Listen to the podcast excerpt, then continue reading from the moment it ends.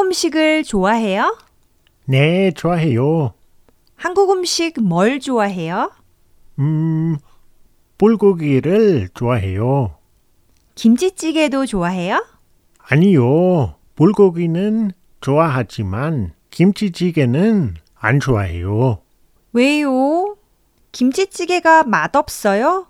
아니요, 맛있지만 너무 매워요.